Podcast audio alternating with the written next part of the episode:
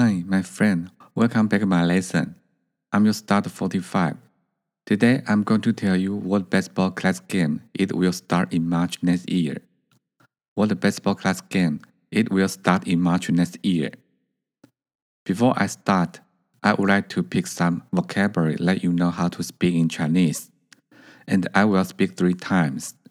When I repeat at the second time, you can follow me to speak out if you would. After the vocabulary, I will explain all of paragraph in Chinese again. Please enjoy and listen carefully. Okay, let's get started and go for vocabulary. Looking for word. 暌违已久，暌违已久，暌违已久。Baseball，棒球，棒球，棒球。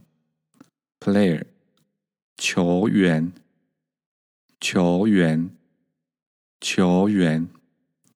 Spotlight，关注，关注，关注。Catcher，捕手，捕手，捕手。Announce，宣布，宣布，宣布。Robe，战袍，战袍，战袍。Honor，荣幸，荣幸，荣幸。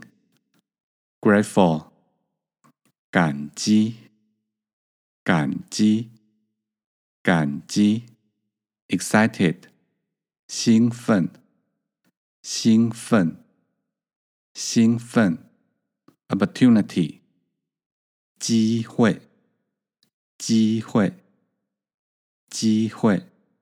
However，然而，然而，然而。Plenty，不讳言，不讳言，不讳言。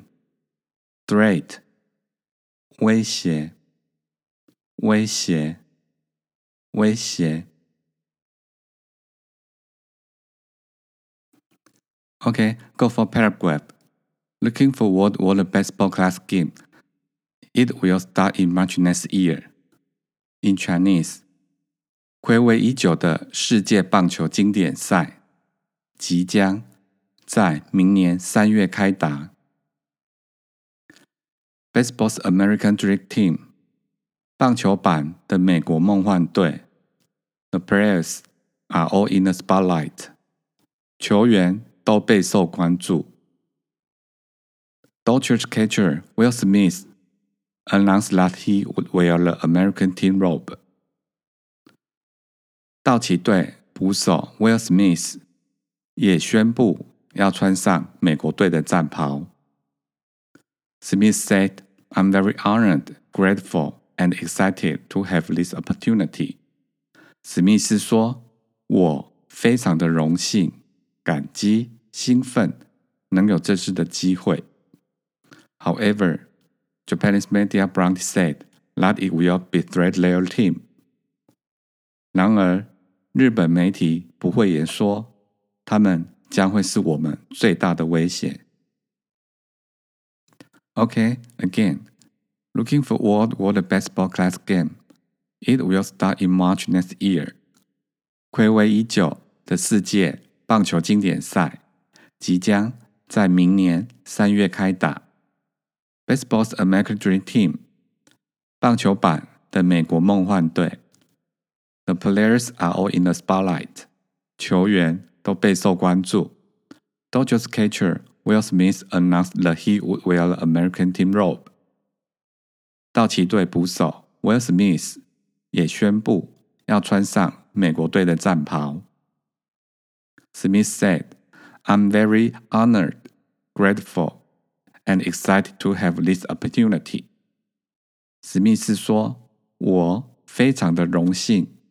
感激、兴奋能有这次的机会。However, Japanese media bluntly said that it will betray their team. 然而，日本媒体不讳言说，他们 将会是我们最大的威胁。